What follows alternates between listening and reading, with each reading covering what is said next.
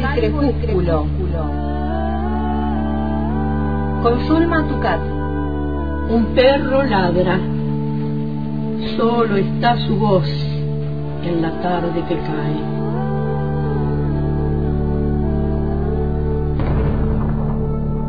Soy el solitario que escucha sus ladridos en el poniente. Salvo el crepúsculo. Suelo rodar en el abismo, en el abismo. Enternece el crecimiento. Del habla, del habla, está hecho el vuelo.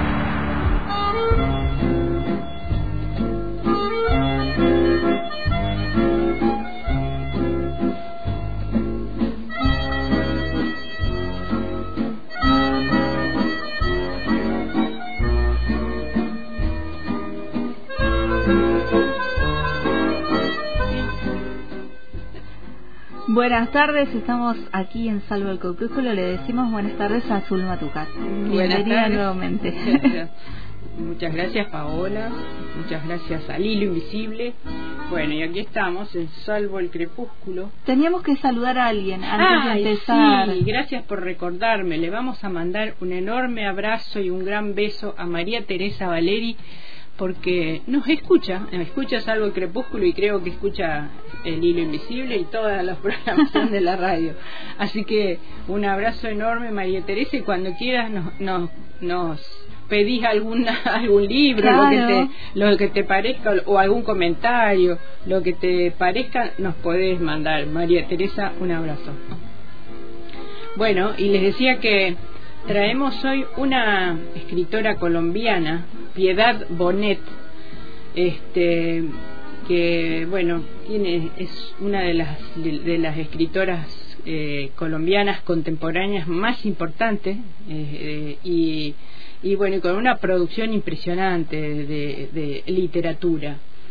Pero su vida no ha sido sencilla, ella es este, nacida en Amalfi, en, el seno de una familia muy católica, y de muy pequeña escribió poesía y, leía mucho. Estudió luego eh, filosofía y letras en la Universidad de los Andes y después toda su vida fue docente en, en esa misma este, universidad. Después hizo maestría sobre teoría del arte este, y más de 30 años como docente en la Universidad de, Medellín.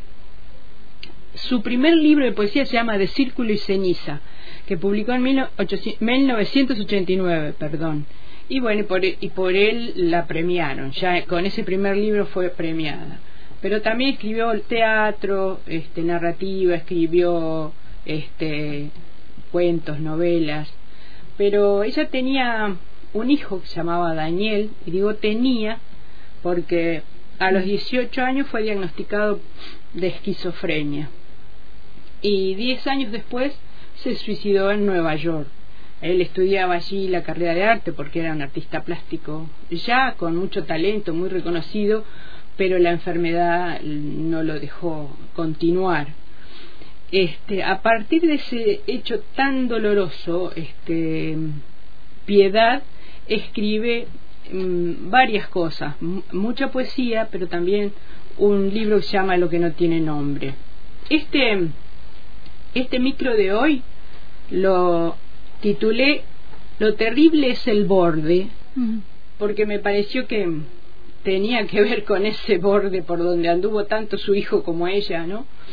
Y además porque hay un libro de ella de poesía que se llama así, y, y lo plantea como una forma de resistencia, de rebelión ante el, el, el sentido, el sinsentido de la vida por ahí para muchos, ¿no? Con la escritura como una forma de resistencia dentro de la vida exactamente. le exactamente. Este como este como resistiéndose también al derrumbe final no a, y también lo plantea ella en algún punto a la deshumanización que, viene trayendo este mundo en el cual estamos. Eh, ella dice que esa poesía eh, nace en el borde del abismo, dice así. Por eso no es eh, lo terrible es el borde y no el abismo. Claro. Porque el abismo ya lo definió todo. En cambio, en el borde hay que estar ahí, hay que resistir, ¿no? Eh, y dice, en el borde nace lo ilimitado y la reflexión ante, ante el caos, pero en la poesía todo eso se ordena y se revela una verdad. Me pareció eso muy interesante. Entonces, ya vamos a ir por la poesía, vamos a leer algunos poemitas cortos, digo poemitas porque son cortos, pero son muy fuertes, de Lo terrible es el borde.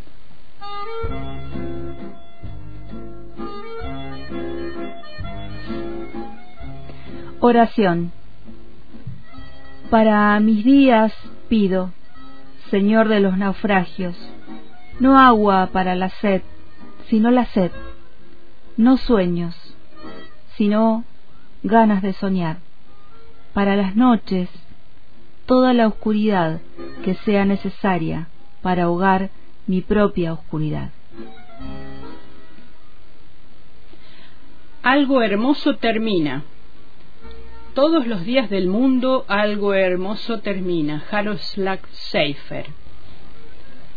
Duélete, como a una vieja estrella fatigada te ha dejado la luz, y la criatura que iluminabas y que iluminaba tus ojos ciegos a las nimias cosas del mundo ha vuelto a ser mortal. Todo recobra su densidad, su peso, su volumen, ese pobre equilibrio que sostiene tu nuevo invierno. Alégrate. Tus vísceras ahora son otra vez tus vísceras y no crudo alimento de sus obras. Ya no eres ese Dios ebrio e incierto que te fue dado ser. Muerde el hueso que te dan, llega a su médula, recoge las migajas que deja la memoria. Las cicatrices. No hay cicatriz, por brutal que parezca, que no encierre belleza. Una historia puntual se cuenta en ella, algún dolor, pero también su fin. Las cicatrices, pues, son las costuras de la memoria, un remate imperfecto que nos sana dañándonos, la forma que el tiempo encuentra de que nunca olvidaremos las heridas. En el borde. Lo terrible es el borde, no el abismo. En el borde hay un ángel de luz del lado izquierdo, un largo río oscuro del derecho, un estruendo de trenes que abandonan los rieles y van hacia el silencio. Todo, cuando tiembla en el borde, es nacimiento. Y sólo desde el borde se ve la luz primera, el blanco blanco que nos crece en el pecho. Nunca somos más hombres y mujeres que cuando el borde quema nuestras plantas desnudas. Nunca estamos más solos, nunca somos más huérfanos. Pido al dolor que persevere Pido al dolor que persevere, que no se rinda al tiempo, que se incruste como una larva eterna en mi costado, para que de su mano cada día con tus ojos intactos resucites, con tu luz y tu pena resucites dentro de mí, para que no te mueras doblemente, pido al dolor que sea mi aliento, al aire de mi llama, de la lumbre, donde vengas a diario a consolarte de los fríos paisajes de la muerte.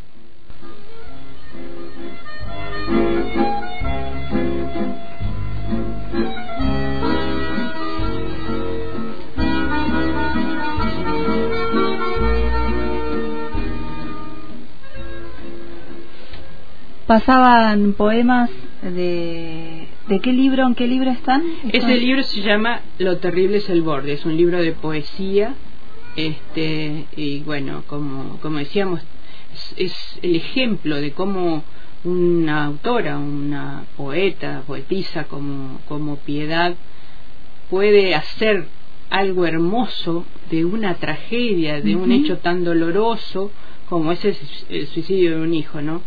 Este, y logra de una manera impensada un homenaje de alguna manera a su hijo, aunque no se lo, ella dice que no se lo propone como un homenaje, sí se lo propone como, como eh, para, recordarlo, para que no vuelva a morir, dice ella en, varias, en varias, en varias entrevistas, ¿no? Podemos eh, escuchar la voz de ella leyendo su, su propio poema. Dice el psicoanalista que el salto hacia el vacío es, en forma simbólica, un regresar al vientre de la madre. De otro modo me hubieras tú buscado, de otro modo habría yo querido recibirte, en la curva más dulce de mi adentro, en un cobijo de azules membranas, en un mar de benigna oscuridad que librara tus ojos de la herida del sol de cada día. Mas a tu hora solo fui intemperie, un agujero en la red que tejí con torpes hilos, por donde regresaste hacia esa nada, de donde alguna vez viniste a darme luz, temblor, sentir. Maravilloso, maravilloso y tan doloroso, ¿no? Eh, ella dice que la poesía es, es consciente de, de, la dificultad de llegar al fondo de las cosas, pero solo eso, eso sucede con la poesía.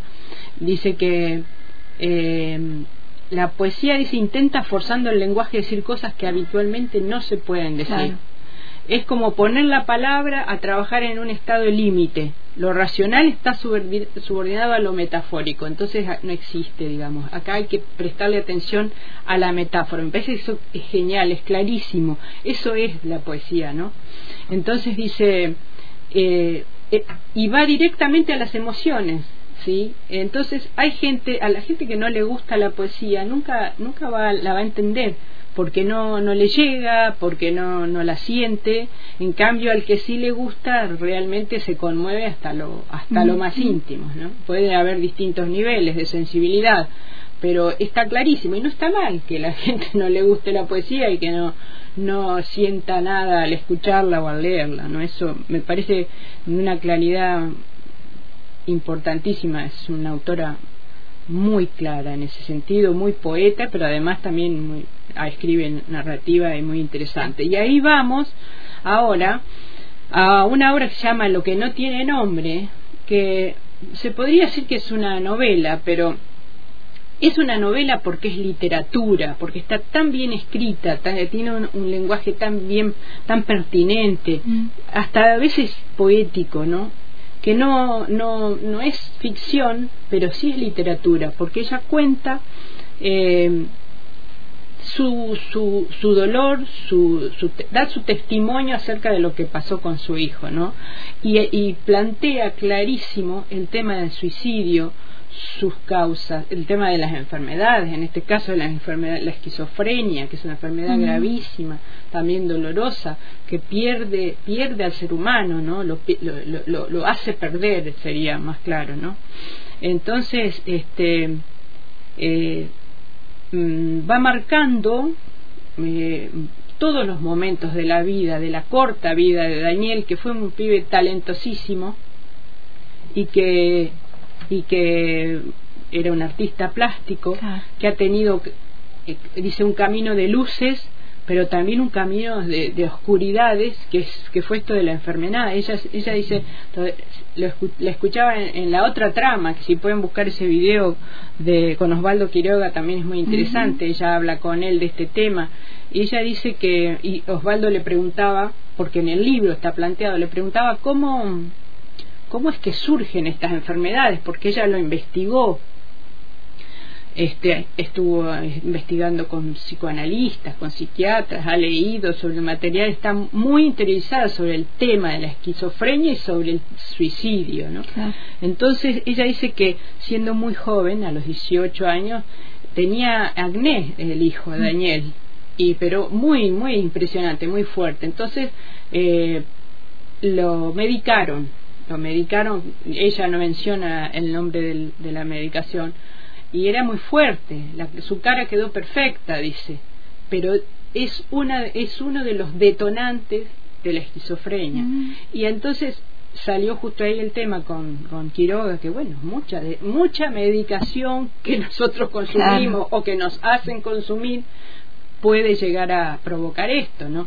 Entonces, es cierto que de, de 100.000, uno o dos son los casos, pero, pero bueno, le pasó a ella, y se me pasó a mí, le pasó a mi hijo.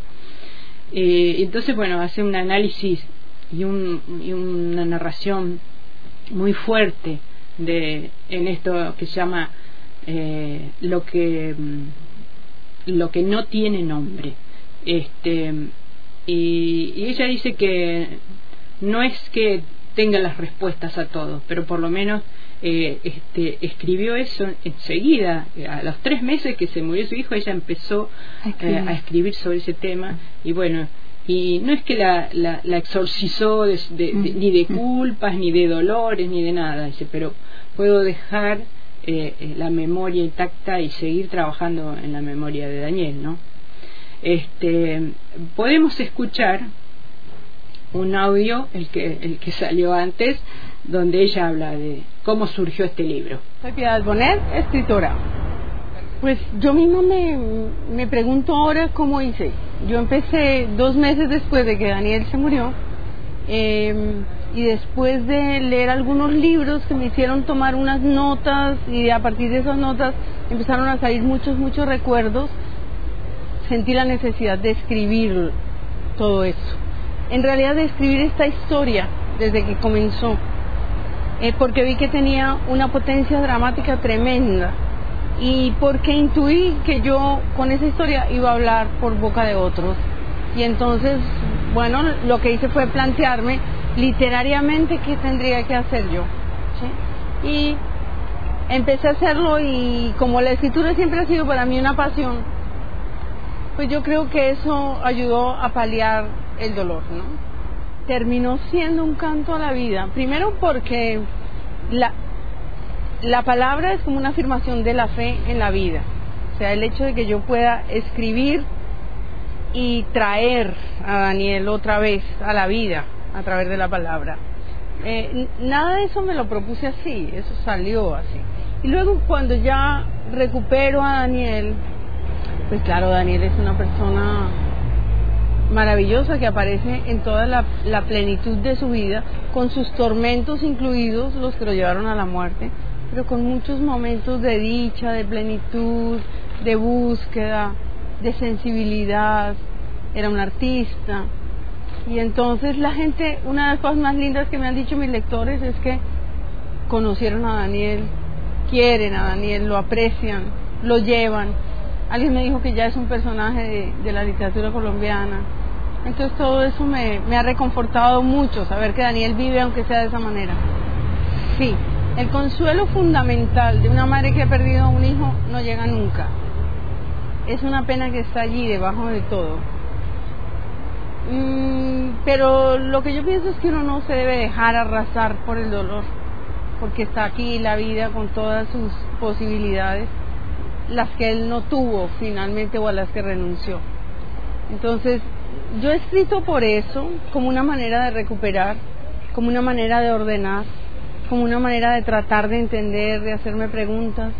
Pero también, mientras escribía este libro, entendí que yo estaba denunciando cosas un sistema de salud, una manera de enfrentar la enfermedad mental por parte de los médicos, el estigma por parte de la sociedad, eh, los silenciamientos alrededor del suicidio.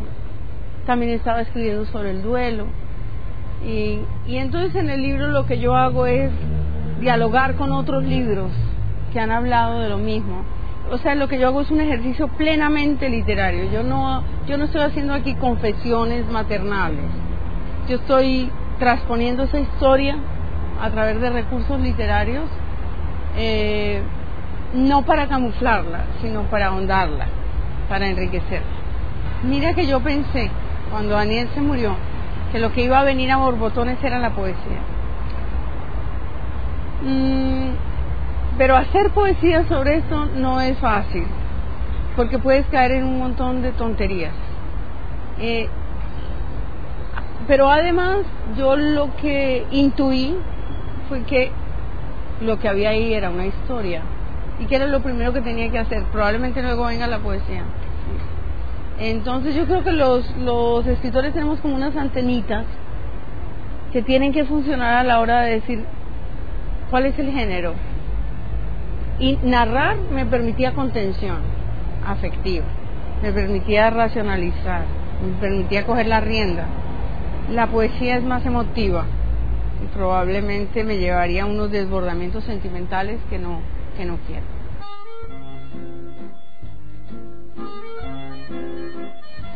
Clarísimo y muy fuerte.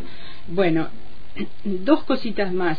Hay un libro que se llama Voces en Duelo, Oficio Poético, que lo escribió Piedad Bonet junto con Chantal Maillard, creo que se pronuncia así, que es una española, malagueña, porque tam, pero le, hay un montón de coincidencias entre las dos. Las dos tienen, tenían hijos llamados Daniel, el mismo nombre, la misma decisión. Los dos hijos se suicidaron. Las dos nacieron el mismo año. Hay como varias coincidencias. Entonces, el, el libro trata de eso. Dos madres frente a un mismo abismo, a un mismo dolor y bueno, y contra el tabú, contra el suicidio. Es un, es un libro que eh, eh, es interesante. Y el último libro de Piedad se llama ¿Qué hacemos con estos pedazos? También es un libro estremecedor de una vida matrimonial, de la vejez y de los vínculos familiares, una mujer que se replantea a esa edad, este, bueno, que, fue su vida y todos los entretelones de, esa relación matrimonial. Bueno, este, hay mucho para leer de piedad. Mucho Bueno, para leer y algunas cosas las encontramos Sí. en la web. Exactamente, se pueden encontrar algunos, se pueden bajar algunos libros y bueno, si no se consiguen, se pueden comprar sin ningún problema este también por las redes sociales. No sé si estarán en, la, en las librerías, pero realmente es eh, muy interesante, hay que hay que leerlo. Le agradecemos a María Teresa Valeri que llamó eh, por teléfono para Gracias. agradecer el saludo, manda saludos y dice que cuando pueda eh, va a hacer un aporte, así que te esperamos, María Teresa, cuando quieras. Con mucho gusto está invitada. Está invitada, sí. Bueno, nos volvemos a encontrar el próximo martes. Hasta el martes. Muchas gracias, Paola. Pueden saltarse las palabras y la noción no será la misma. No hay virus concebible para la conciencia colectiva. Salvo el crepúsculo, en el hilo invisible ya no hay velojes. Caracol de rutinas pasan las horas. La abeja en la flor no sabe de pandemia, solo trabaja. Salvo el crepúsculo. Con Zulma Tucat.